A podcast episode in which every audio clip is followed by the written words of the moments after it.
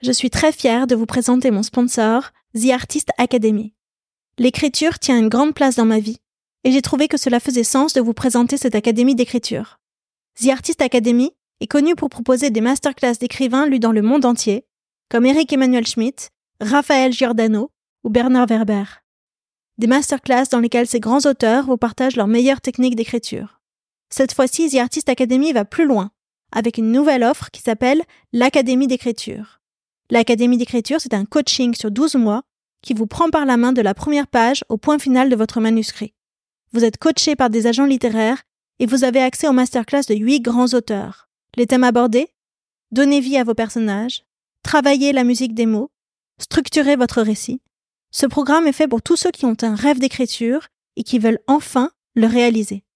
Que vous soyez débutant ou expérimenté, c'est un programme qui vous aidera à installer une routine d'écriture dans votre vie, à développer votre légitimité et à ouvrir votre créativité. On parle souvent ici, dans la fin des règles, de ce moment de la midlife où l'on revient à soi pour aller à la poursuite de ses propres désirs.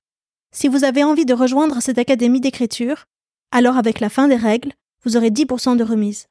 Je vous invite à remplir le formulaire qui se trouve dans le descriptif pour avoir toutes les informations. Si vous aimez écrire et que vous avez envie de tenir votre livre entre les mains, allez-y de ma part.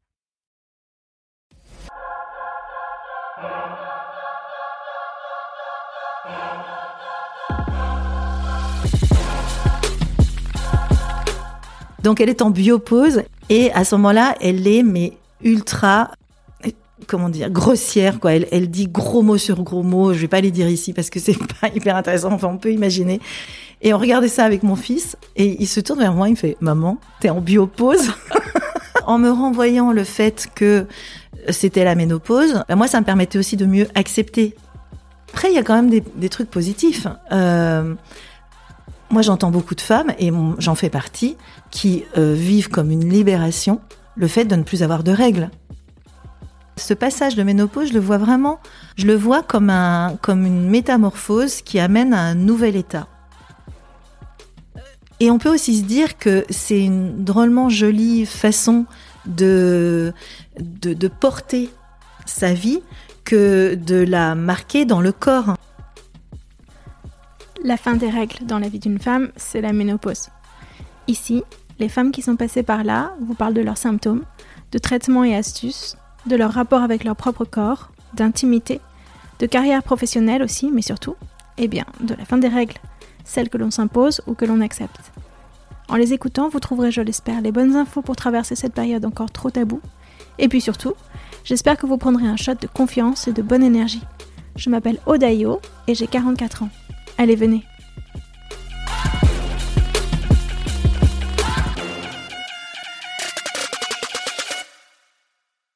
Bonjour Laurence.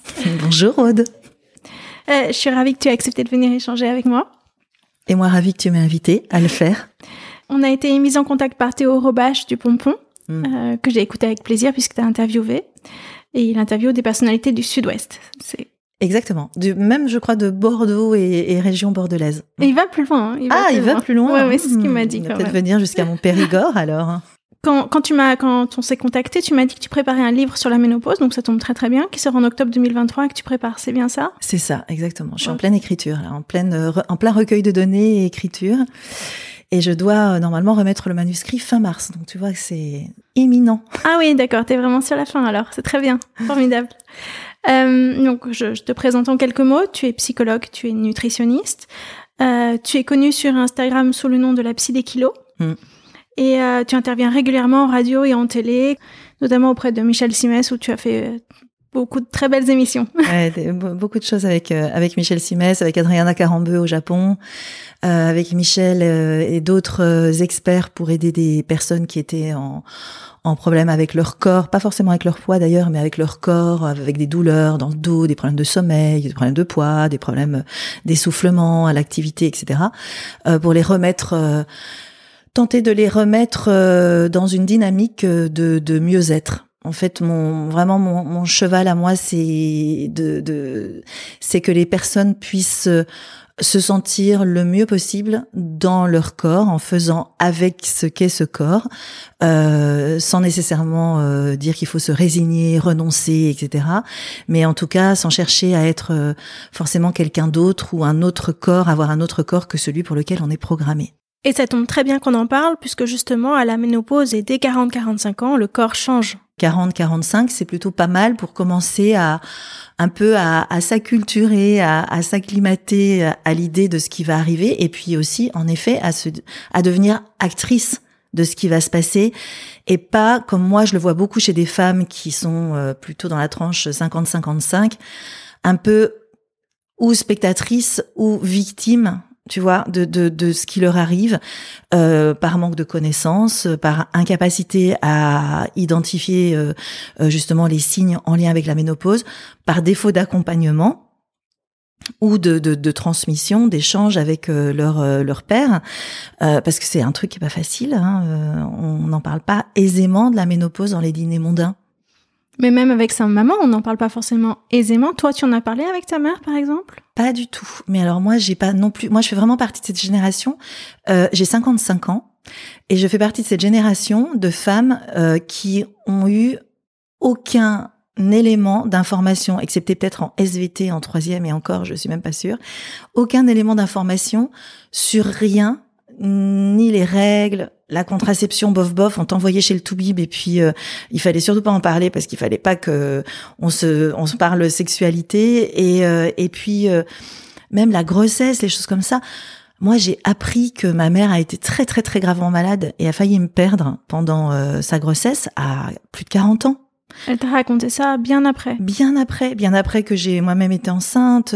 Et au, détour d'un échange, j'avais eu un échange avec ma psy qui avait mis des, points comme ça un peu d'alerte. Et puis je me suis dit, mais je vais en parler avec ma mère. Et, là, j'apprends qu'on a failli toutes les deux y passer pendant que elle est enceinte de moi, ce qui est pas ce qui peut avoir une incidence sur un certain nombre de, de fonctionnements, aussi de, de justement de rapport au corps, de donc je sais plus pourquoi on est parti là-dessus, mais voilà pour dire que euh, on parle quand même, en tout cas dans ma génération, on parle assez peu. C'est une grosse généralité.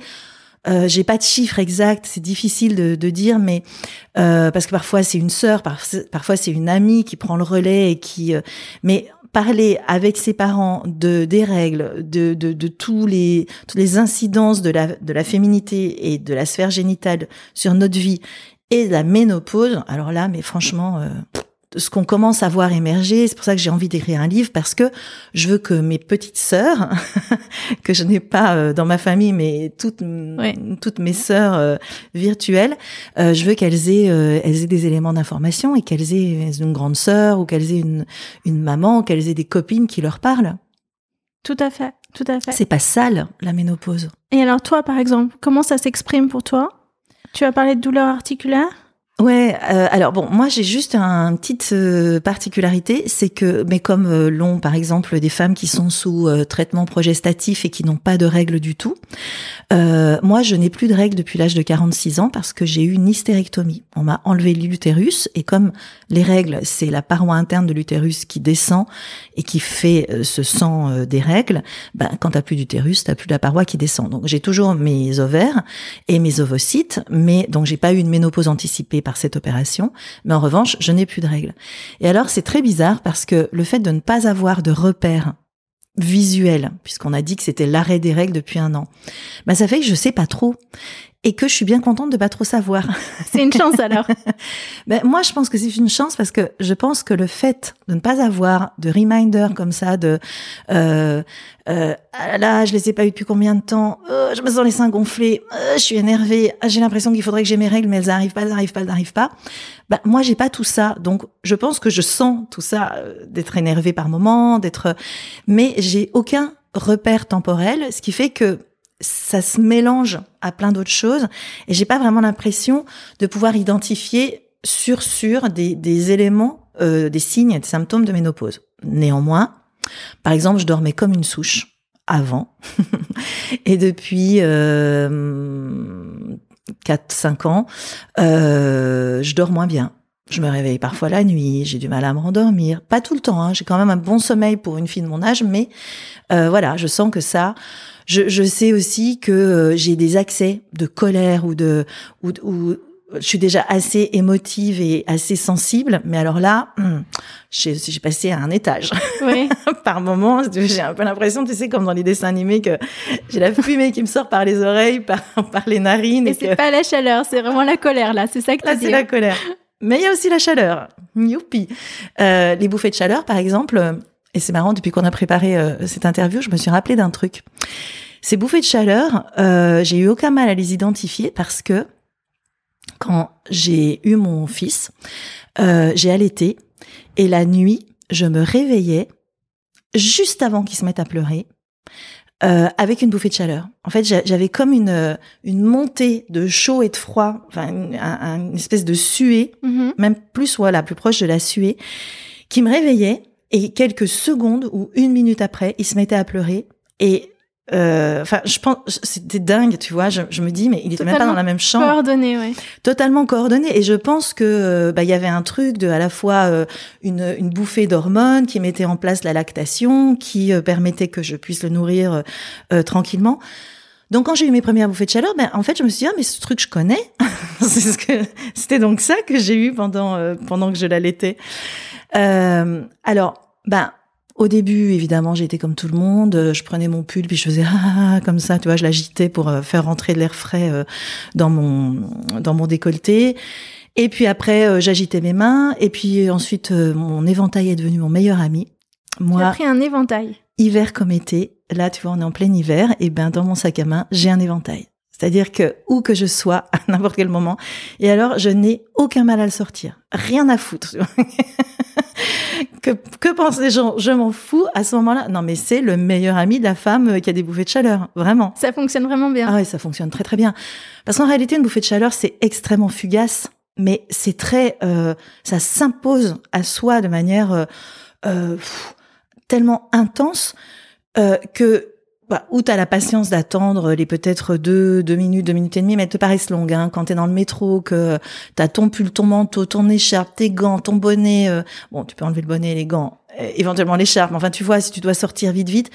Et là, euh, c'est long. Euh, et puis, t'as l'impression que tu deviens toute rouge. Donc, euh, tu, tu as l'impression ça se voit. Tu vois, t'as l'impression que ton, comme un coup de soleil. Tu vois, quand ton, visage. des joues. Mm. Ouais, que ton visage, il- non, partout, le front, les joues, les yeux, tu, tu transpires sous les yeux.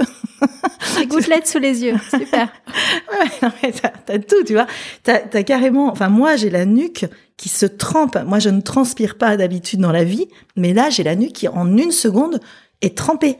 C'est, c'est assez euh, incroyable. Mais je trouve que j'ai de la chance parce que je n'ai pas de hum, suée nocturne. Ça, je connais pas. Ça ne m'est jamais arrivé. Alors, euh, je te dis pas que je fais beaucoup de turbins avec ma couette. euh, Je l'enlève, je la remets parce que t'as trop chaud, puis après t'as trop froid, puis bon. Mais euh, voilà, ça, c'est clair que ces, ces signes-là, sommeil, enfin, attends, ça fait déjà trois, sommeil, euh, état émotionnel un peu euh, à Perturbé. fleur de peau, voilà, et puis, euh, enfin, hy- hypersensible, et puis euh, bouffée de chaleur. Et en effet, douleur articulaire. Alors ça, c'est très marrant parce que ça, ce sont mes patientes Oui. qui m'ont fait découvrir ce signe. C'est-à-dire que comme elles me parlaient très souvent de leur douleur articulaire et puis je leur demande systématiquement où elles en sont dans une éventuelle ménopause, euh, souvent elles font en direct avec moi le rapprochement, tu vois. Elles disent ah ben ouais mais j'ai pris du poids, ah ben oui mais euh, ah c'est vrai ça fait deux ans que je suis ménopausée puis ça fait deux ans que j'ai tout ça qui s'est manifesté. Et donc euh, douleur articulaire, je suis allée un peu chercher et je me suis rendu compte qu'en effet c'était un signe. Et tu vois ce qui est fou, c'est que ça j'en ai parlé au médecin. J'ai dit j'ai mal partout le matin, j'ai l'impression d'avoir 90 ans, je me lève, j'ai l'impression d'être toute rouillée, il faut une minute pour que ça se déverrouille et tout. Puis il m'a dit oui, bah alors je vais vous faire passer des examens. Mais à aucun moment il m'a dit mais vous en êtes où de la ménopause? Parce que vous savez ça peut être ça. euh, Donc il ne savait pas. oui, c'est pas, ou ils pensent pas à poser la question, ou euh, mais moi je trouve ça fou. Je trouve ça dingue qu'un qu'un médecin généraliste voit une femme de de de- d'autour de la cinquantaine arriver et ne pose pas la question de savoir si elle sait où elle en est de sa ménopause. Je me dis euh, putain, si eux le font pas, qui le fait? Bah, Il y a de la formation à faire, effectivement, pour le Mm. médecin là-dessus.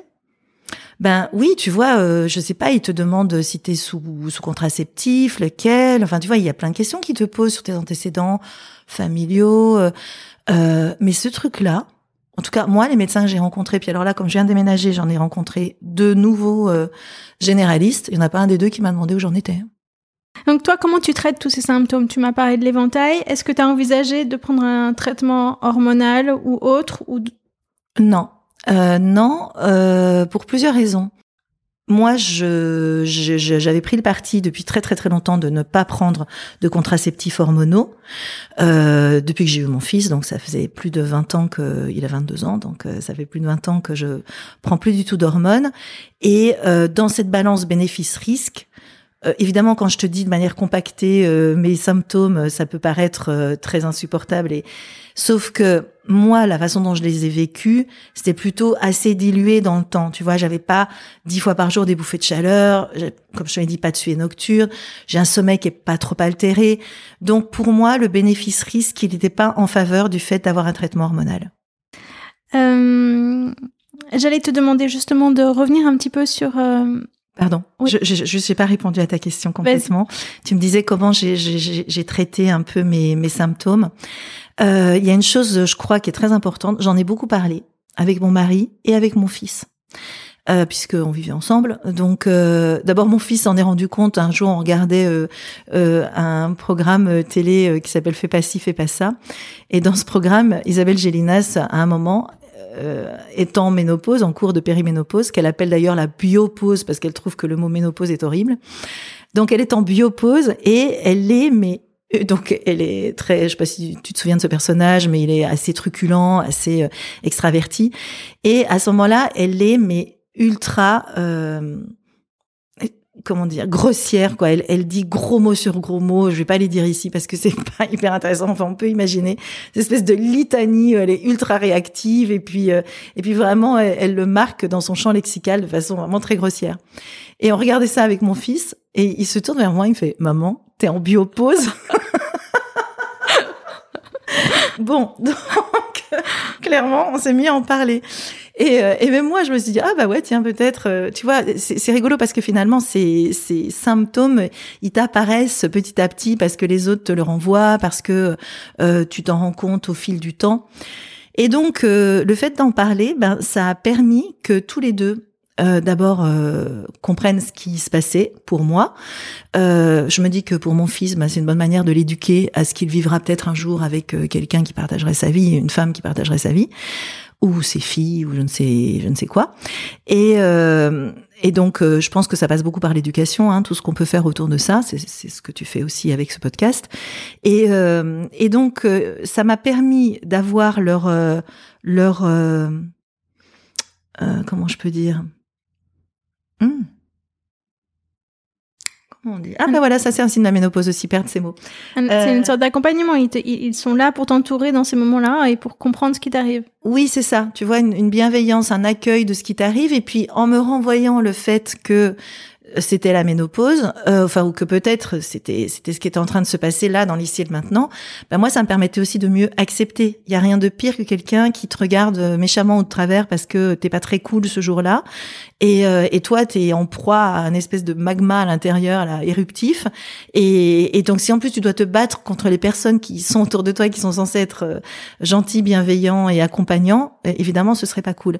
Donc je pense que ça, ça m'a beaucoup aidé à la fois de lui donner une place à cette, euh, enfin de leur donner une place à ces signes et euh, aussi d'accepter, tu vois, quand tu es dans ton lit et que tu tournicotes et que tu as la moulinette farceuse qui se met en marche, ben moi je fais des petits exercices de respiration qui marchent plutôt bien pour moi.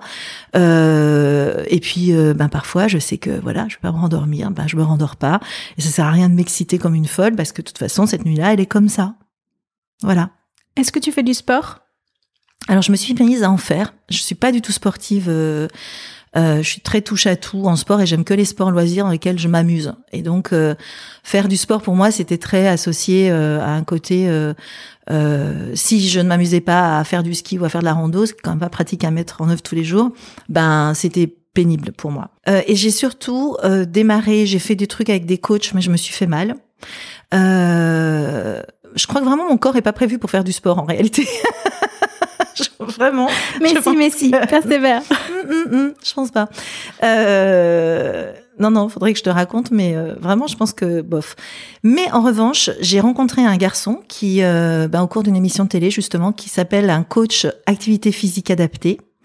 Euh, qui euh, est là pour t'accompagner sur tous les aspects de l'activité physique, parce que on pense toujours renforcement musculaire, mais il y a ça, il y a le cardiovasculaire, il y a l'agilité, il y a la souplesse, il y a l'équilibre, et c'est tout ça, c'est tout cet ensemble qui fait que tu es en bonne condition physique.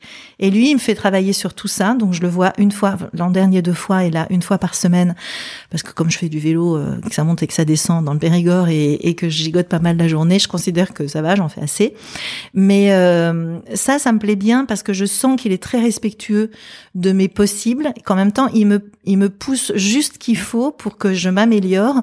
Avec vraiment, il a une démarche très scientifique, avec des études à l'appui. Il remet en cause ses connaissances en permanence. Donc ça, moi, ça me va très très bien. Euh, et puis parce que je voulais pas m'abîmer.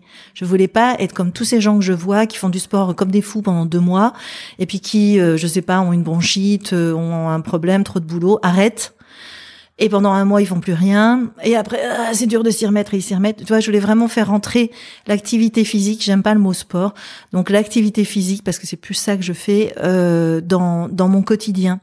Et donc, euh, et j'aime bien la notion de NEAT aussi.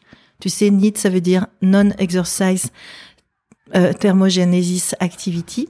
Mhm. Activities, c'est des activités qui génèrent de la chaleur, de la température. Par exemple, si tu marches d'un bon pas dans la rue, tu fais du NIT. Tu fais pas du sport, mais euh, tu fais une activité qui déclenche de la chaleur thermique, ce qui veut dire que tes muscles sont en mouvement, etc. Et ça, ça me parle beaucoup parce que le jardin, ramasser de l'herbe, ramasser euh, des branches, euh, c'est du NIT. Faire du ménage, c'est du NIT.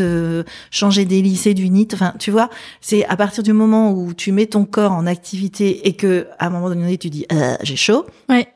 T'as fait du NIT. Moi, je fais beaucoup de NIT. Mais raconte-moi comment tu t'es blessée. Tu dis que tu t'es blessée. Ouais, je me suis blessée. Ben, j'avais pris une coach après le confinement, le premier confinement. Je, je, trouvais que mon corps était dans un état terrible, ben, comme tout le monde. On venait de découvrir le télétravail full time. On n'était pas du tout. Enfin, tu vois, j'avais pas encore. Moi, je travaille un peu sur une Swiss Ball. Tu sais, ces gros ballons là moi, ça me va bien. Euh, c'était une recommandation de mon kiné et euh, c'était après justement la fin du premier confinement. J'avais eu un limbago, truc que j'ai eu deux fois dans ma vie. Donc je me suis dit bon, il y a un problème, faut que tu arrêtes de travailler euh, n'importe comment. Et, euh, et comme j'ai fait de plus en plus de téléconsultations, c'était un vrai sujet pour moi d'être euh, bien installée, de pas m'abîmer. Et, et je me suis dit bon, c'est pas possible. Là, ça fait trois mois que t'as pas bougé, t'es dans un état catastrophique. Prends une coach. Donc on a pris une coach avec mon mari tous les deux. Et, euh, tu sais, c'était une fille assez jeune. Euh, tu sais, ce genre de coach qui te disent, allez, vas-y, euh, pousse encore. Et bon, moi, je sais pas si juste euh, c'était pas adapté à moi ou si il aurait fallu quelque chose de plus progressif ou plus respectueux. Toujours est-il que mon mari s'est blessé, il s'est claqué euh, le mollet sur un petit geste euh, qui avait l'air débile, mais bon. Euh, du coup, il a arrêté pendant plusieurs semaines. Et puis moi, euh, je me suis fait un une tendinite, euh, alors ce qu'on a cru être aux ischio-jambiers, puis finalement c'est plutôt la patte doigt dans le genou qui m'a pourri la vie pendant un an et demi, qui a fini par me déclencher un, une aponevrosite plantaire. Enfin, tu sais, le truc où tu as l'impression que tout se met en... Tout se dégrade et ça fait n'importe quoi et que tu t'en sortiras jamais. Et donc, c'est après ça que... Enfin, pas après, mais euh, pendant, que je me suis dit, bon, j'arrête euh, le coaching euh, comme ça, là, allez, vas-y et tout. Puis en plus, même euh, intellectuellement, ça ne me plaît pas, ça ne me motive pas. Moi, je suis pas du tout, je marche pas à la performance, à genre, tu vas être fier de toi. Non, j'en ai rien à foutre. C'est pas ça qui me rend fier de moi. Après, chacun ses trucs, mais moi, ça me rend pas fier de moi. Et donc, euh, j'ai rencontré à ce moment-là euh, Alexandre, là, ce, mon prof NIT, et, et lui, je trouve que voilà, pour moi, c'est juste ce qu'il faut. Moi, j'entends beaucoup de femmes, et j'en fais partie, qui vivent comme une libération le fait de ne plus avoir de règles. Le fait de ne plus avoir de contraintes de, de, de, de, contraception, euh, de plus avoir peur de tomber enceinte. Euh, tout ça, c'est réglé. pour le coup, euh, c'est la grande liberté. Tu n'as plus besoin d'autant de fer. Tu ne perds plus de sang, donc tu ne perds plus de fer. Tu sais, le fer, c'est ce qui fait que tu peux te sentir si tu en manques, fatigué, t'es toute pâle, anémiée. Les anémies fériprives, c'est le fait de ne plus avoir assez de fer et qui nécessite des supplémentations plus ou moins bien tolérées et plus ou moins efficaces aussi. Bon bah là, plus moi j'ai été anémiée toute ma vie génitale et depuis que j'ai plus de règles, plus d'utérus, plus de règles, plus d'anémie. C'est plus un sujet, c'est bien Regarde ce, ce teint incroyable qui n'est pas du tout tout pâle, qui est tout rose, c'est grâce au fer. Donc il y a des trucs comme ça dont tu ne t'inquiètes plus, oui. dont tu te soucies plus, et, et c'est vachement agréable. Voilà, c'est important de se dire que euh, il y a quand même des effets. Euh, moi, la, la, la, ce passage de ménopause, je le vois vraiment comme une euh, pas du tout comme la fin de la vie génitale, la fin de la possibilité de procréer, l'invisibilisation, etc. Je le vois comme un, comme une métamorphose qui amène à un nouvel état. Et ce nouvel état, comme on en a vécu plein dans notre vie de femme, et, euh, et c'est un de plus. Alors après, j'avoue que euh, il y a des situations personnelles qui font que euh, ce moment de vie de ménopause arrive aussi dans des moments de vie où tes parents vieillissent, donc potentiellement euh, tu vas avoir besoin de les accompagner, euh, peut-être plus euh, d'être d'être auprès d'eux dans, dans, dans une situation où ils deviennent plus vulnérables, plus fragiles. Tu pensais t'être libéré un peu du, des enfants et tu te retrouves avec tes parents à accompagner sur un, une partie de leur vie qui est pas très pas très rigolote. enfin, je dirais peut-être le contraire dans 20 ans, mais en tout cas là pour l'instant je le vois, je vois comme ça. Euh, je vois beaucoup de femmes qui sont des aidantes et qui euh, et qui portent une charge lourde. Euh, dans une période où leur corps leur fait un peu faux bon, elles le vivent comme ça, dans une période où elles se sentent pas forcément très belles, dans une période où euh, les enfants quittent euh, la maison, avec euh, là aussi une forme de libération, mais en même temps, ben, c'est quoi la suite? C'est quoi la suite de la relation avec nos enfants? C'est quoi euh, Qu'est-ce qui va animer euh, mon quotidien? Tu vois, ça dépend quoi. Chaque chaque situation est très différente, et je veux pas non plus peindre ce moment en rose. Il y a des gens qui vivent des situations très difficiles, et la ménopause vient s'ajouter à cette situation difficile. Moi, je sais que je crois que j'ai beaucoup de chance et que donc la ménopause, je peux vraiment la regarder comme un petit, euh, tu vois, un petit élément de moi-même euh, euh qui est finalement euh, relativement, qui est plus aussi, j'en ai fait un objet d'observation et, euh, et de travail. Euh, donc euh, c'est assez intéressant aussi, tu vois, de d'essayer de, comprendre, de, de, faire le tri entre ce que je lis, ce que je vis, ce que dit la science, ce qu'on recommande, ce que je peux m'approprier ou pas. Est-ce que ton regard a changé par rapport à ce que tu pouvais dire à tes patients il y a ne serait-ce que cinq ans, par exemple, grâce à ce que tu as traversé toi? Complètement.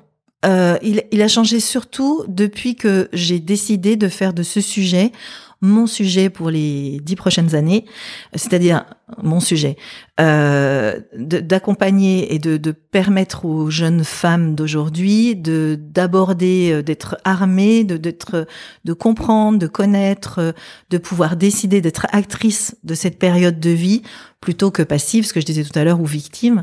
Donc euh, depuis ça, euh, bah, j'ai lu beaucoup plus, j'écoute. Euh, bon, après il y a, il faut, il y a à boire, à manger hein, dans ce qu'on entend et dans ce qu'on, dans ce qu'on lit, euh, dans les posts Insta, etc. On en tu peux nous désinguer des fake news là?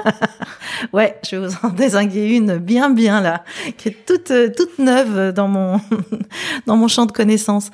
Euh, tout de suite? Vas-y. Ok. Euh, on n'arrête pas de voir. En tout cas, moi, je n'arrête pas de voir sur des posts Insta, sur des, trucs Internet, euh, qu'il faut euh, manger plus de protéines quand on arrive euh, à cette période, parce que il y a un élément dont on n'a pas parlé comme signe, qui est la fonte musculaire, la baisse du métabolisme, et, et le changement de morphologie qui où on va on va euh, notre morphologie va évoluer vers une morphologie plutôt androïde, c'est-à-dire avec une masse graisseuse autour de l'abdomen et plutôt sur le haut du corps. Androïde, ça veut dire comme les hommes? Comme les hommes, exactement. Plutôt que gynoïde. Gynoïde comme les femmes. La, la, la, la forme gynoïde, c'est la taille un peu marquée, c'est les hanches larges et euh, éventuellement les, les cuisses euh, avec des réserves graisseuses parce que tout ça, ça c'est utile pour procréer. On est toujours dans la même logique. Si tu veux, le corps, il a une logique, lui, de d'assurer la survie de l'espèce. Nos, nos petites problématiques, nos petites problématiques de ménopause, gna, gna, gna, il s'en fout complètement. Lui, euh, ça sert à quelque chose, il fait, ça sert à rien, il fait plus. Donc, quand ça ne sert plus à rien d'avoir des, des stocks graisseux et une morphologie adaptée à la procréation, eh bien, non seulement il baisse euh, son métabolisme, et puis surtout, il répartit ses graisses différemment et plus au niveau de l'abdomen plutôt comme les hommes, qui ont plus tendance à prendre du ventre en vieillissant. Et nous aussi, les femmes.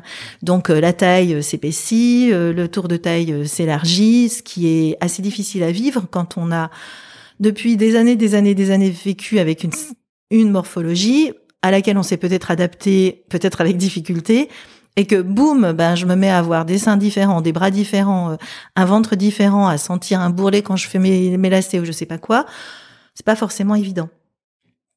Donc, euh, et tout ça, évidemment, est lié aussi à cette fameuse fonte musculaire. Lorsque on vieillit, et notamment toujours sous l'effet du manque d'estrogène, on perd de la masse musculaire. Cette masse musculaire, c'est en réalité dans le corps une réserve de protéines, puisque notre corps ne sait pas mettre des protéines quelque part au cas où on en aurait besoin pour fabriquer notamment des fibres musculaires, mais pas seulement, aussi des enzymes par exemple, qui sont des bases protidiques, où dans chacune de nos cellules, il y a des petites protéines. Elles servent à plein de choses, les protéines. Mais en majeure partie, elles servent à fabriquer des muscles. Et donc, notre corps, ne sachant pas les stocker, ces protéines, ou ces petites bases de protéines qui s'appellent des acides aminés, il faut qu'on les apporte par l'alimentation. Et je pense qu'il y a eu une espèce de logique de se dire, ah bah s'il y a fonte musculaire, il faut dire aux femmes de manger plus de protéines, donc viande, poisson, œufs, crustacés, coquillages, euh, légumes secs, euh, euh, fromage, yaourt, plus de protéines pour compenser la fonte musculaire. Fake news Parce que c'est bien joli de manger plus de protéines. Mais comme je viens de te dire que notre corps ne sait pas stocker les protéines, si tu manges beaucoup de protéines et que tu fais pas de mouvement qui permet de fabriquer du tissu musculaire, ben en fait, tes protéines, elles vont juste partir dans le foie, être cassées par le foie, et les déchets vont être évacués par l'urine. Tu vas juste avoir un, régime qui va être hyperprotéiné par rapport à tes besoins. Donc, il suffit de garder le même niveau de protéines que tout le, toute la vie. En fait, en alimentation de la femme ménopausée, il n'y a aucune recommandation particulière. Elles sont toutes du même acabit que celle d'avant. Et on va quand même prendre des kilos sur le ventre, même si on fait tout ce que tu dis. Non, alors c'est pas forcément prendre des kilos sur le ventre. J'ai parlé de changement de morphologie, c'est-à-dire que ce que j'entends, c'est par exemple des femmes qui avaient une silhouette donc plutôt gynoïde avec des hanches, des cuisses et qui voient ça diminuer mm-hmm. au profit entre guillemets de d'une répartition des graisses qui se met plutôt sur le ventre. Tu vois? Euh, donc c'est pas forcément prendre des kilos. Ça change pas le, le, sentiment. Moi je me pèse jamais, mais si je me mettais à avoir de la bedaine, quel que soit le poids sur la balance, je serais pas contente. Bah oui, tu serais pas contente, mais euh, si euh, c'est comme ça, c'est comme ça. Tu vois, ça tu, tu pourras quasiment rien faire. C'est euh, pour le coup, ça on le voit très bien chez des femmes par exemple qui ont déjà une morphologie où elles ont un petit bidon ou un bidon, pas forcément petit, et, euh, et mais qui te disent à 6 ans, j'avais déjà un bidon, je vois sur les photos, euh, j'avais un bidon tout rond. Et puis euh, à l'adolescence, moi j'avais du ventre, mes copines elles étaient toutes plates euh, et moi j'avais du ventre. Et ensuite j'ai eu un enfant, deux enfants, trois enfants, je sais pas combien. Et j'ai toujours regardé ce ventre. Je suis hyper sportive, je fais des abdos, etc. Mais j'ai toujours cette espèce de couche graisseuse sur le ventre. Voilà, ben c'est comme ça. Ça s'appelle la morphologie. Et là, la morphologie, elle change. Mais c'est rigolo ce que tu viens de dire parce que c'est exactement comme quand les adolescentes disent euh, ah non mais moi j'ai trop de seins. Moi je peux pas me vivre avec ces seins là. Moi avant j'avais pas de seins et maintenant j'ai trop de seins. Ou euh, ou euh, mais c'est quoi là ces hanches, ces cuisses, ces fesses Avant j'étais toute plate, toute androgyne. Ben oui, avant c'était avant. Et là maintenant tu rentres dans une autre phase de ta vie où ton corps il, est, il se dessine différemment. Alors, ce que je t'ai entendu dire, c'est qu'on ne récupère jamais son corps d'avant. Hmm. Et ça m'a fait tout drôle. tout drôle comment? J'ai toujours récupéré mon corps d'avant. J'ai eu trois grossesses, en trois mois c'était réglé. J'avais récupéré mon corps d'avant, donc.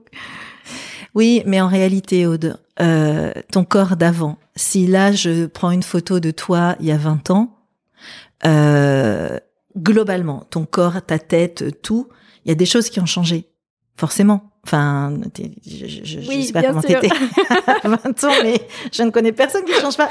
Et tant mieux. Euh, et tant mieux parce que euh, parce que c'est la vie de, de c'est la vie d'avancer, de changer. Et on peut aussi se dire que c'est une drôlement jolie façon de, de, de porter sa vie que de la marquer dans le corps. Hein. Une fois encore, hein, je parle du corps dans sa globalité. Je parle pas euh, juste du ventre. Enfin, je, je le morcelle pas ce corps. Euh, je parle des cheveux blancs. Je parle des rides. Je parle. Euh, il y, a, y, a, des trucs pas marrants, hein. Euh, tu vois. par exemple, ben c'est Dominique aussi qui parlait du de l'ovale du visage qui s'affaisse. Bah oui, en effet, il y a l'ovale du visage qui s'affaisse et c'est pas très marrant. On se dit ah, j'ai des espèces de bajoux là, machin. Et et oui, et en même temps, euh, dans dix ans, ça va être encore différent, et dix ans encore après, ça va être encore différent, parce que si tu regardes ta grand-mère ou ta maman, si elles sont encore vivantes, ou des femmes qui ont 70 ou 75 ans, euh, ou même, euh, enfin moi j'ai vu des photos de ma mère à, à mon âge, à 55 ans. Évidemment, quand moi j'en avais 20, je la trouvais vieille, mais quand je vois des photos d'elle aujourd'hui, je me dis putain elle faisait jeune, quoi. c'est dingue. Moi, c'est la même chose. Je vois les photos de ma mère, je me dis, qu'est-ce qu'elle était belle à 50 ans, comment c'est possible?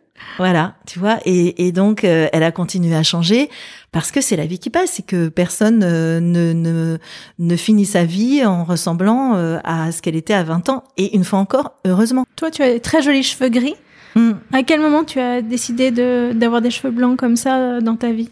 Alors moi, c'est arrivé très jeune. Euh, j'avais j'ai un très, un très bon souvenir de mon anniversaire de mes 29 ans, où autour de la table, on était une dizaine, et où euh, la question de mes cheveux blancs commençait à blanchir. Et ils ont blanchi tout de suite avec une mèche blanche devant, euh, ce qui était assez esthétique, entre guillemets. Bien qu'après, on peut trouver ça très moche, hein. mais euh, bref, c'était plutôt pas mal réparti. Puis comme j'avais une base plutôt euh, châtain clair, il n'y avait pas une grosse différence. Tu vois, c'était pas comme des cheveux noirs qui deviendraient blancs et on pourrait trouver que le poivre et sel est un peu dur. Moi, en l'occurrence, c'était assez mêlé. Et, euh, et cette conversation, elle était complètement aberrante pendant une demi-heure. Tout le monde a donné son avis sur est-ce qu'il faut que Laurence garde ses cheveux blancs ou pas. Euh, mais euh, mêlez-vous de vos fesses. En fait, je vous demande pas votre avis. Alors honnêtement, moi je suis assez fainéante, je me maquille pas, je, je, je déteste passer du temps à faire des couleurs, des machins, j'avais pas envie d'avoir à gérer euh, les racines. Donc par un peu par fainéantise, j'ai décidé de garder mes cheveux blancs. Puis ensuite, j'ai fait pas mal de plateaux de télé, des chroniques, etc. Et à chaque fois que j'arrivais, un peu plus tard, euh, les coiffeurs disait oh ah non mais tes cheveux oh là là tes cheveux et alors ça c'est fou parce que quand t'as des professionnels qui te font qui te renvoient un truc hyper positif de quelque chose qui est quand même considéré à l'époque euh, là moi je te parle d'il y a plus de 10 ans 10 15 ans franchement pas encore la mode de garder ses cheveux blancs quand on avait 29 ans hein? Pas du tout, ni quand on en avait 35, ni 40, rien du tout. Hein. Vraiment, c'était pas du tout, du tout ça. Et, euh, et eux, ils me disaient, oh là là, c'est beau, c'est trop beau, t'as raison de les garder et tout. Et, euh, et moi, j'ai commencé à les aimer à ce moment-là, grâce à ça, je pense. Grâce aussi au fait que quand tu t'es battu, moi j'ai des cheveux très fins, très raides. J'ai tout essayé, euh, les, les permanentes quand j'avais 20 ans et qui duraient trois jours. Au premier shampoing, j'avais plus que des espèces de lavettes. Euh, bon, c'était c'était horrible. Euh, je me faisais souffrir, ça me coûtait un pognon fou pour euh, pour rien comme résultat. Et donc, je crois qu'au bout de 35 ans de me battre avec mes cheveux, ça avait commencé tôt. Hein. Je voulais une frange quand j'étais petite et j'ai un énorme épi euh, devant. Je voulais une belle frange comme ma sœur et ma, ma, ma marraine me mettait du scotch sur mon épi pour que la frange tienne. Ça me faisait un mal de chien quand elle m'en fait le scotch, elle m'enlevait la moitié de la frange en même temps. Enfin, tu vois, et, avec les trucs, il faut souffrir pour être belle, tu vois, ces genres de, de, de messages là. Donc c'est parti de loin mes cheveux. Ça faisait très longtemps que ça n'allait pas. Et puis quand j'ai commencé, quand d'autres personnes ont commencé à s'en occuper et à me les mettre en beauté euh, avec ce qu'ils étaient, ben je me suis rendu compte que en fait j'allais faire avec et que j'allais arrêter de me battre, j'allais trouver une coupe qui me convenait et, euh, et les assumer. Et c'est marrant parce qu'à partir de ce moment-là, tout le monde a trouvé que c'était beau. Tu vois, il y avait plus à de sujet. À partir du moment où toi, tu étais à l'aise avec, tu as senti que ça rejaillissait sur Ah, l'attitude des autres. Totalement. Et ça, c'est vrai pour tout. C'est-à-dire que quand toi, t'es aligné avec tes choix, avec euh, qu'ils soient euh, morphologiques, dans l'éducation de tes enfants, dans euh, euh, tes choix professionnels, à partir du moment où t'es aligné, c'est-à-dire tu vas plus chercher l'approbation, tu vas plus chercher le compliment, tu vas plus chercher euh, peut-être même parfois la critique, parce que même toi, tu sais pas trop quoi penser. Quand t'es aligné, les autres sentent cet alignement et sentent qu'il n'y a plus de, de ils peuvent plus rentrer, il y a plus de failles, tu vois, il y a plus de fissures, ils peuvent pas essayer de passer en force. Tout ça est inconscient, hein, évidemment. Toi, tu te dis pas, ah, je vais être super euh, solide là-dessus. Non, tu es solide parce que c'est c'est intégré. Tu as intégré cet aspect-là et, et, tu envoies un message à l'autre qui dit, euh, je suis forte là-dessus. J'ai j'ai aucun sujet, donc ce n'est pas un sujet. Et ça, ça vaut aussi pour le corps. Et c'est aussi, euh, c'est ça, cette libération qu'on découvre à la, ménopause, cette euh, façon de se recentrer sur soi, d'assumer qui on est, de plus essayer de se conformer à ce qu'on a l'impression que les autres attendent de nous. Ben, il y a de ça parce que je pense que euh, d'une certaine manière, c'est là, là, on parle vraiment en termes psychologiques et sociétal. Je pense que pendant la vie génitale, bon, d'abord c'est drôle, hein, c'est Cécile Charlap, qui est sociologue et qui a écrit deux bouquins sur la ménopause, un qui s'appelle La fabrique de la ménopause et l'autre euh, Ménopause, euh, idées reçues ou quelque chose comme ça, euh, idées, idées reçues et croyances ou un truc euh, comme ça. Euh, elle, elle, parle de la ménopause sociale et je, je trouve ça intéressant. Je parle pas au travail hein, en disant ménopause sociale, c'est quand est-ce que la société considère que tu ne peux plus avoir d'enfants et finalement, c'est pas au moment de ta ménopause. C'est bien avant. C'est bien avant. Bien avant. Euh, Aujourd'hui, euh, peut-être à 43, 44, tu peux encore avoir un enfant et c'est à peu près accepté. Ça fait pas très très longtemps, mais euh, il y a encore pas si longtemps, il y a 20 ans, quand tu avais un enfant à 40 ans, déjà on te regardait un peu euh, style, euh, t'étais un peu bizarre quand même. Euh, maintenant, avec les stimulations, euh, les, les, les dons d'ovocytes, les FIV, etc., tu peux être amené à avoir peut-être des enfants un peu plus tard, mais au-delà de 43, 44, 45 grands max, c'est fini, quoi. Si tu as des enfants à, à 50, 52 ans, en admettant que tu sois pas ménopausé, pourquoi pas? Eh ben, il y a quelque chose qui est qui n'est pas admis par la société. Tu, tu es tu es très très bizarre. Un homme peut faire un enfant à 52 ans, mais pas une femme. Et donc, euh, je pense que le fait d'être libéré d'une certaine manière de euh, de cette question de est-ce que ça peut encore être ou pas, euh, je crois que ça c'est très très libératoire. Tu vois, de de de plus avoir à à ou euh, je, je, lis beaucoup de choses en ce moment sur des jeunes femmes qui voudraient qu'on arrête de leur poser la question de savoir si elles vont faire des enfants bientôt. Tu sais la question la, de la tante, de la grand-mère. Et alors toi, c'est pendant c'est pendant combien de temps? Quand est-ce que tu me fais un petit Je déteste cette phrase. Quand est-ce que tu me fais un petit C'est pas pour toi que je le fais, c'est pour moi si je le fais ou pas. De toute façon. c'est ça, c'est horrible. Et euh, c'est encore très euh, dans le dans dans la manière de le dire hein, des des générations euh, précédentes.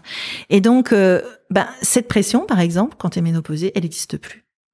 Parce que quand on a fait un, on dit ah, c'est pour quand le deuxième. Euh, euh, quand on a fait trois, on dit ah, ben il faudra peut-être vous arrêter là. Enfin, il y a toujours un jugement sur euh, ce que tu as fait, ce que t'as pas fait, ce que tu décides de faire. Et donc à partir de, de la ménopause, ben il y a plus de jugement, c'est plus un sujet.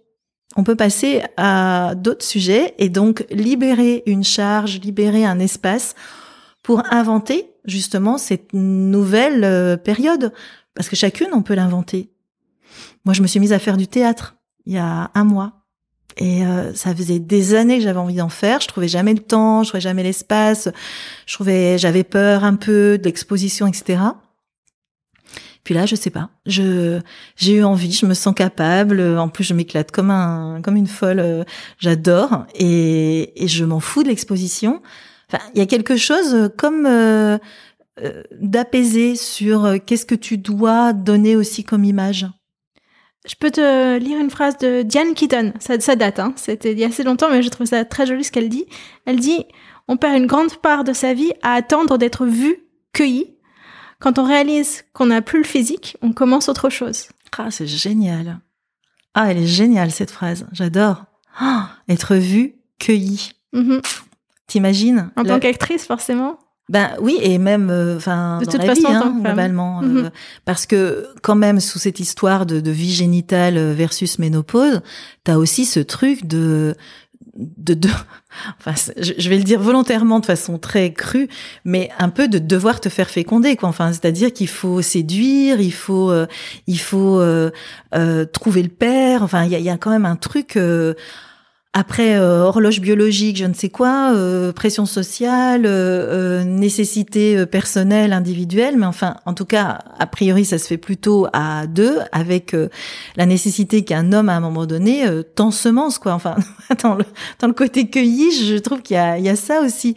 Et on est vu, on est un peu vu, évalué, jugé sur un physique, sur... À partir du moment où tu lâches ça, c'est vrai que tu mets une énergie là-dedans, enfin...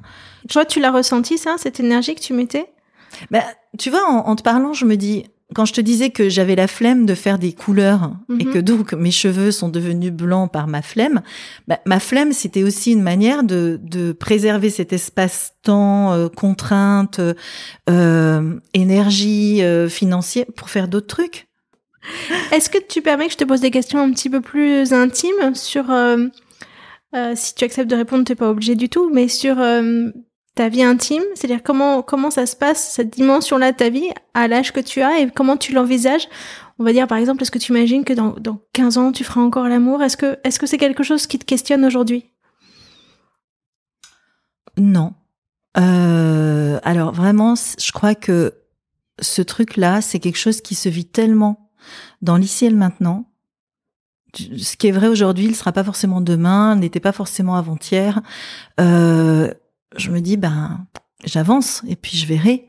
Mais euh, euh, je sais, je lis que la libido est affectée par le manque d'estrogène. Est-ce que tu le ressens? Euh, peut-être que j'ai moins de moins d'envie, mais en même temps, euh, pff, je sais pas, c'est différent. Enfin, j'ai- moi j'ai la chance de vivre avec quelqu'un avec qui je vis depuis très longtemps, dont je suis très amoureuse. Euh, donc euh, et inversement. Euh, donc il y a un mélange, si tu veux, pour moi. euh, la libido, j'arrive pas à l'extraire de l'attachement, de, de du, du quotidien, de de la euh, du côté câlin, enfin tu vois, de, de, de la proximité. On est très tactiles tous les deux, donc on se touche toujours beaucoup. On est euh, donc pour moi la, la libido c'est tout ça. Maintenant, si tu me parles de l'acte sexuel, euh, c'est compliqué pour moi de le détacher de, de tout le reste, tu vois. Donc euh, je vis dans un état d'amourosité qui est très confortable pour moi et que j'aime bien vivre comme je le vis. Euh, et je, je vois pas pourquoi on n'arriverait pas à faire évoluer ça vers quelque chose de tout aussi agréable. On a fait évoluer notre relation de couple en 30 ans, enfin presque en 27 ans, euh, euh, jusqu'à maintenant. Donc je vois aucune raison que on n'arrive pas à s'adapter. Mais là encore, je pense qu'il y a des adaptations que si je veux vivre la même chose que ce que je vivais à 28 ans ou 27 ans quand je l'ai rencontré, euh, ben je vais dans le mur. Euh, lui, il, vieillit aussi, moi je vieillis, on a des attentes différentes, on a des envies différentes, des rythmes différents, euh, euh, des possibles différents. Euh, par rapport à la libido, globalement, outre la question de l'image de soi, qui peut être compliquée hein, pour certaines femmes euh, et certains hommes, de s'exposer au regard de l'autre, d'exposer un corps qui est en changement, avec lequel on n'est pas forcément à l'aise. Euh, forcément, ça, ça complique un petit peu les, les situations euh, intimes. Euh, sachant que on n'attend pas d'être à la ménopause pour avoir des complexes, ça se saurait. et que c'est peut-être déjà quelque chose qui est très antérieur dans la vie des femmes, tu vois, qui a commencé peut-être il y a, ça a peut-être toujours été, peut-être ça a commencé il y a 15 ans, peut-être, bon, donc il faut aussi euh, distinguer ce qui est de la ménopause de, en fait, d'une réalité qui était antérieure et qui sera sans doute postérieure. Mais euh, je pense que, euh, attends, j'ai perdu mon idée. oui, par rapport à la libido. Euh, donc, il y a cette question du corps, puis après, il y a une réalité euh, tout à fait organique. Euh, souvent, les femmes, avec le temps, sont moins lubrifiées. Donc, ces sécheresses vaginales, elles induisent des douleurs à la pénétration. qui font que c'est pas agréable, que elles commencent à avoir mal, elles n'osent pas forcément le dire, donc elles ont moins envie de le refaire parce qu'elles ont peur, elles ont peur d'avoir remal. Et euh, et je crois que là, le vraiment le secret, c'est de parler, c'est de dire ce qui va, ce qui va pas, ce qu'on veut bien faire, pas faire. Toujours cette question du consentement et de dire, de dire non, ça, ça me va pas. Après, il y a des lubrifiants, il y a des choses qu'on peut utiliser, mais il y a d'autres réalités qui sont moins faciles. Euh, euh, la peau du, du vagin, de la vulve s'affine et donc devient plus irritable facilement. Euh, le vagin se rétrécit, donc euh, la pénétration peut être plus plus douloureuse, euh, un petit peu comme du vaginisme, enfin moins que du vaginisme, mais tu vois quelque chose comme ça. Donc ça c'est pareil, on peut peut-être aller en parler à un kiné pour faire un peu du retravailler cette extensibilité, mettre des des gels peut-être qui contiennent des oestrogènes pour ramener de la souplesse dans le vagin. Donc tu vois, c'est toujours euh, ce truc entre quels symptômes je je, je découvre chez moi. Euh, euh, ben, si je suis moins mouillée, euh, forcément, si, si ça, ça, se déclenche moins ma lubrification intime et personnelle, ben je peux m'attendre à ce qu'il y ait des changements dans mon ressenti. Et donc, est-ce que je peux faire quelque chose? Est-ce que je peux rien faire? Et ça, typiquement, les traitements hormonaux de la ménopause peuvent aider. Mhm. Ça fait partie des raisons pour lesquelles certaines femmes euh, peuvent, euh, peuvent prendre ces traitements. En dehors de tous les symptômes qu'on a déjà vus, rien que ça, ça peut, ça peut aider. Ben oui, parce que, parce que pour certaines femmes, euh, euh, elles se trouvent trop jeunes pour, pour avoir une vie sexuelle euh, qu'elles ne trouveraient pas assez intense ou, ou, ou douloureuse, et, et ça peut se comprendre. Enfin, on tu as raison, il reste longtemps à vivre, potentiellement avec euh, des relations. Euh. Mais je crois surtout, j'en avais parlé avec une sexologue, euh, une fille que j'aime bien, qui s'appelle Aubergine et Abricot sur sur Instagram, mhm. qui s'appelle Agathe, docteur Agathe.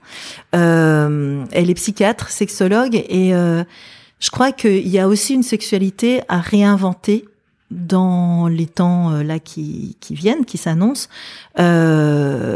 Et il faut pas avoir peur de la réinventer comme euh, comme on parlait du sport, qu'on va peut-être pas faire de la même manière à 50, 60 ou 70 ans qu'à 20 ou 30, euh, comme tout un tas de choses, tu vois, comme euh, on n'est plus capable de, de, de, récupérer d'une folle nuit, euh, comme on n'est plus, on n'arrive plus à digérer aussi bien certains aliments trop lourds, et eh ben notre sexualité, elle va évoluer. Là, mais tu sais, en fait, en te parlant, je me rends compte que la question, c'est toujours la même, c'est est-ce qu'il y a une bonne manière de faire? La réponse est non, puisque tout est très individuel. Et moi, je, ce qui m'anime depuis que je suis toute jeune, c'est l'idée d'avoir un champ de, de un champ de de de, de réflexion, d'observation. Et quand euh, tu dis ça, tu ouvres les bras larges autour de toi. Mais oui, parce que je le vois large ce, ce champ. T'as vu tous les sujets, il est, il est immense et, et d'expérimentation et, et euh, de découverte et euh, de rétroaction, etc. Quand j'ai eu mon fils, je me suis dit, quand, j'ai rencontré mon mari, enfin qui est devenu mon mari, je, je me suis dit, un couple, c'est un champ d'expérimentation. Enfin, c'est un champ d'observation. C'est c'est un truc qui va qui va vivre et je je sais pas comment. il va falloir accompagner cette vie quand j'ai eu mon fils, je me suis dit exactement la même chose. Je me suis dit, ah, c'est génial, ce petit truc-là, il va falloir regarder comment il évolue, on n'en sait rien. C'est presque comme des expériences, enfin, des expériences scientifiques un peu, tu vois le mm. truc. J'ai l'impression d'avoir une blouse blanche mentale et puis de me dire, alors, voyons, voyons, voyons, qu'est-ce qui se passe aujourd'hui? Et un enfant, c'est incroyable. Tous les jours, ça t'apporte des, des, des, des, des découvertes de fou. Et ben, la ménopause, j'ai l'impression, moi, je le vis comme ça. Je le vis comme... Euh, waouh, il y a plein de trucs qu'il va falloir euh, changer, adapter. Euh, certains disent euh, renoncer à certaines choses. Moi, j'aime bien vraiment l'idée de, de l'adaptation parce que l'adaptation, elle signifie que tu as une certaine agilité mentale, émotionnelle, intellectuelle. Tu vas aller chercher de l'information, des ressources qui vont t'aider. Tu vas faire des choses nouvelles, tu vas apprendre des choses, et puis tu vas trouver ta place pendant quelques temps, puis ça va être bien pendant quelques temps, puis après il va falloir rebouger un peu. Et je me dis, mais ça c'est la vie. Et ouf quoi, c'est qu'on est vivant. Parce que quand tout est arrêté, ça s'appelle la mort. tu vois, et et, euh, et finalement c'est assez euh, assez enthousiasmant. Enfin, je sais pas si tu le sens, mais mais euh, toi, euh, si tu te dis, euh, oui, enfin bon, elle est bien gentille, elle est un peu allumée, mais moi je trouve surtout que ça fout les jetons. Ou si tu te dis, ah mais ouais, finalement, on peut peut-être aussi voir les choses comme ça et se dire que on a un immense une vision, tu vois, encore pendant longtemps, quoi. Et et même la suite, tu vois, la retraite. moi, je me suis dit l'autre jour, mais en fait, dans dans huit ans, je suis à la retraite. Mais moi, j'ai envie de faire plein de trucs à la retraite. J'ai déjà plein d'idées. je dis pas du tout. Il faut absolument que je garde une activité pour continuer à exister. Hein. Je, je, vais, je vais continuer à faire plein de trucs que j'ai envie de faire. Mais euh, je me suis déjà dit, attends, euh, le Périgord, oui, mais pas euh, après un certain âge. Donc là, on changera, on ira là. Et puis comme ça, on sera près des trains, des avions si on veut bouger et tout. Tu vois, et je me dis, mais en fait, il y a encore plein de phases. Donc euh, c'est juste un jour, plus un jour, plus un jour, mais comme depuis le début de la vie. Oui, c'est ça. Donc pour revenir sur cette période de la ménopause, tu m'avais dit aussi que c'était une période de turbulence, d'orage, et qu'ensuite on arrivait vers un nouveau calme. Donc c'est ça. Ouais. Ce sera jamais calme pour toi. bah, non, ce sera jamais calme, mais c'est pas forcément des orages. C'est vrai que euh, bah, la ménopause, on comprend hein, avec tout ce que je t'ai dit là sur à peu près le corps entier et la tête et les émotions. On comprend que c'est une zone de forte turbulence que moi je trouve très très proche en termes de turbulence de la puberté. Euh, parce que pareil quoi, on, on, aborde un territoire inconnu, euh, qu'on quitte quelque chose dans lequel on avait l'impression qu'on allait passer toute sa vie, parce que quand on est jeune, on n'a pas la notion du temps euh, qui passe, donc on est enfant, on est enfant, on est dans l'ici maintenant, puis d'un coup ça se met à changer, et puis là on se dit oh, j'ai un peu peur de la suite. Bon, euh, là c'est pareil, c'est un orage, et nous on est euh, dans un avion, c'est notre corps l'avion. On est euh, aux commandes, capitaine et, il va falloir traverser l'orage. Souvent, je dis, ben, il va falloir garder le cap le mieux possible. C'est pas forcément euh, foufou, tu vois, comme objectif, garder le cap, mais c'est déjà quelque chose. Et en effet, on en sort toujours des orages. Et quand on sort, ben, on arrive, euh, on arrive sur une nouvelle destination, sur un nouveau couloir aérien, et puis on continue le voyage de façon plus calme. Ça veut pas dire qu'il y aura pas d'autres turbulences. Et puis moi, je te parle là de la retraite et que je fais ma maligne, mais si ça se trouve dans dans six ans, je vais faire eh, dans deux ans c'est la retraite et j'ai trop peur et tu vois et avoir peur. Euh, ben c'est pas grave, voilà, il faut la vivre, il faut se poser la question de à quoi ça nous renvoie cette peur, pourquoi, de quoi. Euh. En fait, c'est une sorte de, de travail sur soi permanent. Mais ça, c'est peut-être parce que je suis psychologue. Euh, question de fin, ça te va Allez. Euh, est-ce qu'il y a une œuvre ou un personnage de fiction qui t'évoque cette période de, ta vie que tu as envie d'évoquer? Alors oui, je pense à, au film euh, avec Agnès Jaoui qui s'appelle Aurore. Mm-hmm. où elle incarne une femme de 50 ans qui est un bah, justement dans cet orage là, dans ces turbulences, elle a du mal à retrouver un boulot, euh, elle est séparée du père de ses enfants, sa fille part euh, au Canada. Enfin, tu vois, elle est vraiment dans cette période où où tout change, où tout ce qu'on croyait, euh, tout ce qu'on a construit pendant 15, 20 ans change, se casse un peu la figure. Enfin, en tout cas, il va falloir retrouver d'autres modes de relation. Et, elle teste plein de choses, elle tente plein de trucs avec un côté tu sais, petite chèvre, quoi, j'avance, j'avance, je fais face. Euh. En même temps, elle se laisse pas complètement faire. Elle, euh, elle travaille pour un mec qui l'exploite dans un dans un bar ou dans un café. Puis à un moment, elle rend vraiment son tablier au sens propre du terme. Et euh, elle sait qu'elle se fout dans la merde, mais mais elle y va quand même. Puis après, elle rencontre une, elle va dans une maison pour faire un peu femme de, un peu intendante dans cette maison, qui est occupée que par des personnes âgées qui cohabitent euh, dans une maison et qui euh, mettent toutes leurs ressources, que ce soit des infirmiers, ah, ah, ils vont bien hein, ces gens, mais des gens qui viennent leur faire la, cuisine, euh, qui viennent leur donner certains soins ou leur tenir compagnie, lire, lire des choses. Voilà, elle est un peu dame de compagnie dans cette maison. Et pareil, ça donne aussi une idée, tu vois, sur la vieillesse, sur comment que j'ai trouvé que j'ai trouvé chouette ça, ça se cache pas derrière son petit doigt, ça veut pas nous montrer une réalité euh, waouh, tu vois, c'est pas Jane Fonda euh, avec euh, avec son son style euh, qui ne bouge pas depuis 50 ans. Euh, j'ai bien aimé. J'ai trouvé que c'était un, c'est pas un grand film, mais c'est, je trouve que c'était un film courageux. Il est sorti il y a, je sais pas, 5 ans, 6 ans.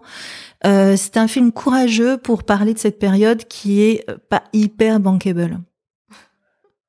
C'est rien de le dire. Et j'ai une autre question pour toi. Euh, J'aimerais savoir si tu as quelque chose à dire à la personne que tu étais il y a 10 ans ou 15 ans, si tu repenses à toi. Quand tu as commencé à faire de la télé, je sais pas. Euh, je cherche en date ce que ça fait. Donc, je suis de 68. Donc, 2013, 2014. Euh, ah, bah, c'est marrant. Parce que 2014, j'ai quitté Paris pour Bordeaux. C'était une manière, euh, là encore, de re, de, de, de, un petit peu redistribuer les cartes pour moi, de d'inventer, de, réinventer une nouvelle vie dans un nouvel environnement. On connaissait personne ou presque. Euh, et et j'ai eu un coup de mou en 2015, donc j'avais 47 ans. Euh, donc je me suis fait opérer de l'utérus en 2014. Ouais, c'est un moment euh, pour moi qui était finalement euh, assez mouvementé. Hein. Euh, j'ai eu un coup de mou, j'ai eu une espèce de burn-out. Enfin, c'était assez dur pour moi en 2015. Je pense un peu trop de changements à la fois.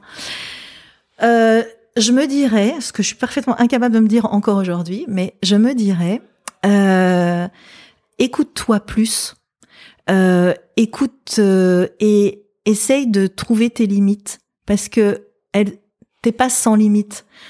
Euh, c'est bien joli de vouloir euh, découvrir, tester, expérimenter, etc. Mais il y a un moment où tu t'en mets trop, trop sur le dos et euh, t'es pas infaillible. Donc euh, peut-être, vas-y un peu mollo. J'ai tendance à saisir tout ce qui passe en me disant ouais une nouvelle aventure, un nouveau truc, c'est génial, je suis trop contente, je vais essayer. Je suis partie au Japon à cette émission de télé en 2000, fin 2014. Euh, non, 2015. Donc il y a, plein de trucs qui se sont passés qui étaient géniaux. Euh, non, en fait, tu sais quoi? Je me dirais, mais t'as raison quoi. Vas-y, tu vas peut-être te cramer un peu, mais euh, mais tout ce que t'as vécu, euh, ça méritait d'être vécu et et t'as raison de, de, continuer à bouffer la vie avec euh, avec la, la gourmandise euh, avec laquelle tu la bouffes. La gourmandise pour terminer. C'est parfait. Et tu sais qu'on a quand même réussi cette performance, alors que je suis psychologue diététicienne, de pas parler de prise de poids à la ménopause. On est très très forte. tu veux qu'on en rajoute? Je veux bien qu'on en parle, on en dise deux mots parce que j'ai appris un truc super intéressant. C'est que euh, la prise de poids, en fait, on la constate à partir de l'âge de 37 ans. Donc très antérieure à la ménopause. Si on regarde un peu comment évolue, alors c'est observationnel hein, évidemment, mais si on regarde comment évolue le poids des femmes, finalement à partir de 37 ans, elles commencent à prendre du poids. Ce que intuitivement elles disent très bien dans les consultations, puisqu'elles disent euh, je me rends compte que depuis que j'ai passé 40 ans, euh, je perds du poids moins facilement, ce qui marchait avant marche plus. Donc il y a sûrement déjà des choses, tu vois, qui sont de façon très très souterraine en train de changer. Euh, donc je veux juste dire que ce qui ne marchait pas avant, c'est-à-dire les régimes restrictifs qui amènent à maigrir et, dans 95% des cas au moins, à reprendre du poids, voire plus de poids que ce qu'on a perdu, va pas mieux marcher plus on va avancer en âge. Au contraire, puisque puisque on a dit que le métabolisme diminuait, bah évidemment comme la balance énergétique dans un régime, euh, enfin ou dans une perte de poids, la balance énergétique doit être en faveur de plus de dépenses énergétiques et moins d'apports bah, s'il y a moins de dépenses énergétiques de manière euh, inhérente euh, au vieillissement et à la ménopause, bah, il faudrait qu'il y ait encore moins, moins, moins d'apports. Et bah, à un moment où ça devient complètement euh, stérile de fonctionner comme ça. Donc vraiment, si je, je, peux dire quelque chose à, à, ces femmes de 37 ans et plus, c'est qu'elles ont raison de, de, de constater euh, que euh, ça change, qu'il y a des choses qui changent, qu'elles sont pas folles, qu'elles sont pas nulles, qu'elles ne, c'est pas parce qu'elles n'y arrivent plus, pas parce qu'elles ont moins de volonté, c'est parce que leur corps a commencé à changer. Et que euh, vraiment qu'elles profitent de, de ces moments où il n'y a pas encore trop de turbulences pour vraiment bien identifier leurs besoins physiques, physiologiques, de faim, de rassasiement, quand elles mangent, d'être les plus justes possibles avec ça, mais aussi avec leurs besoins psychologiques, de d'envie de manger, de, de satisfaction de ces envies, de manière à mieux se connaître comme mangeuse dans leurs besoins corporels et mentaux, de manière à être euh, les plus, d'avoir une réponse alimentaire la plus adéquate possible à ces besoins-là et qu'elles n'hésitent pas à se faire aider par des gens qui peuvent les aider là-dessus, euh, sur ces, ces deux aspects vraiment, parce que on a trop longtemps coupé la tête et le corps sur la question alimentaire et pondérale, alors que ça marche tellement ensemble. Donc ça veut dire qu'il faut vraiment écouter ses envies émotionnelles de manger, les connaître, les repérer et les différencier du rassasiement. Tout à fait. Ouais, parce que on ne se rassasie pas d'une envie émotionnelle de manger. Euh, on, éventuellement, on la satisfait et encore, c'est rarement euh, rarement atteint ou alors très très euh, fugacement. Euh, en revanche, euh, travailler sur ses envies de manger émotionnelles, comprendre quelles sont ses émotions, ce qu'elles viennent nous raconter de l'état dans lequel on est et du besoin sous-jacent, bah, là on commence à vraiment avoir une démarche, euh, tu vois, d'enquête et de et, et on creuse pour aller aux racines de l'envie de manger émotionnelle. Alors parfois on peut le faire tout seul, accompagné par des livres. Il y a des choses intéressantes qui sortent. Moi j'en avais sorti un il y a, il y a deux ans, mais euh, là je pense à manger, euh, faire la paix avec son alimentation ou manger en paix de Florian Safer qui vient de sortir. Ce sont des gens euh, euh, qui sont. Euh, il y a du contenu sur Instagram aussi là-dessus. Euh, je pense à une fille qui s'appelle Zoé Desbouis, qui Zoé Z O E D E S B O U I S, qui apporte beaucoup de contenu sur tous ces sujets. je pense qu'il y, a moyen de trouver de l'aide de cette manière-là. Et puis quand on sent qu'on peut pas aller plus loin, ben c'est le moment de, de chercher peut-être de l'aide en accompagnement. C'est pas forcément des accompagnements très longue durée mais c'est euh, très salvateur euh, en termes de, de, justement capacité à naviguer avec des aléas euh, euh physiologiques, morphologiques et, et, hormonaux. Très bien, merci beaucoup, c'est super. merci à toi, Aude. Quelle écoute. si vous pouvez m'accorder quelques secondes de plus, s'il vous plaît. Je voudrais vous remercier d'avoir écouté cet épisode jusqu'à la fin. Vous êtes mes tout premiers auditeurs, alors si vous avez aimé ce témoignage, s'il vous plaît, aidez-moi à le faire connaître. Que vous soyez sur Spotify, sur Deezer ou sur Apple Podcast, il y a une icône de partage. Est-ce que vous pouvez cliquer et l'envoyer via WhatsApp? Choisissez une amie proche, votre mère ou bien votre amoureux ou même votre DRH. Un immense merci d'avance et à bientôt.